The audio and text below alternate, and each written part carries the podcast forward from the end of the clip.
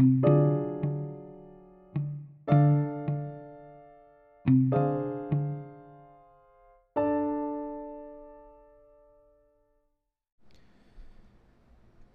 narcisismo.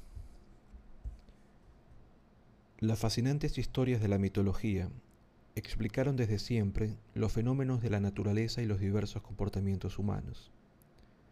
La historia de Narciso es uno de estos casos. Se trata de un joven muy bello, pero vanidoso, que rechazaba a las mujeres que se enamoraban de él.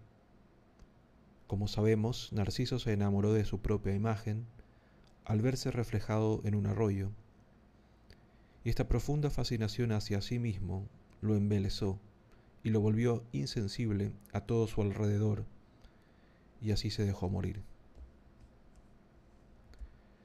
El narcisismo, de ahí su nombre, según las teorías psicológicas contemporáneas, es un rasgo de personalidad que se caracteriza porque el individuo suele centrarse en sí mismo, considerarse más atractivo e inteligente que los demás y comportarse de manera egoísta.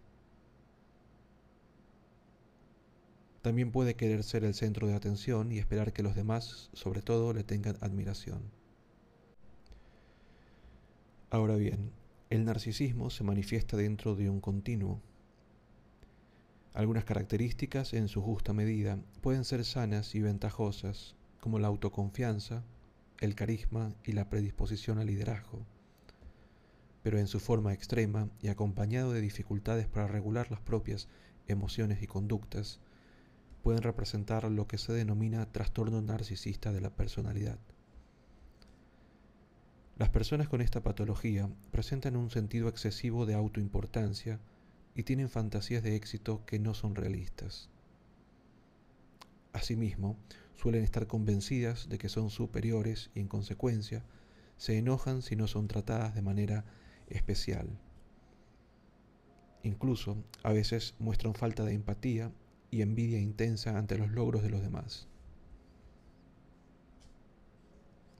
El trastorno narcisista de personalidad puede expresarse a través de estos rasgos que mencionamos y que son los que popularmente se identifican con el narcisismo, como la extroversión, la extravagancia y la vanidad. Se trata de un tipo de narcisismo que se denomina narcisismo descubierto.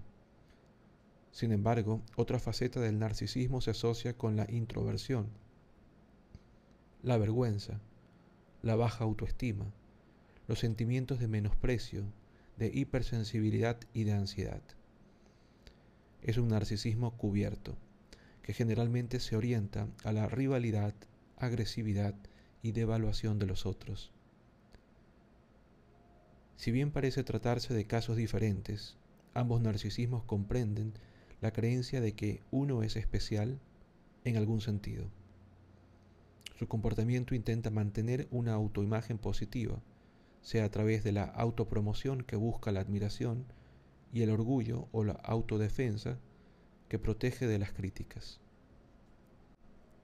El narcisismo extremo, en cualquiera de sus formas, puede desencadenar cierta tendencia a la agresión, depresión y abuso de sustancias, a partir de la sensación de verse incapaz de lograr sus propias expectativas. La faceta vulnerable del narcisismo puede tener graves consecuencias porque quienes la padecen parecen tener mayor riesgo de sufrir malestar emocional y de presentar conductas autodestructivas e ideación suicida que los narcisistas grandiosos.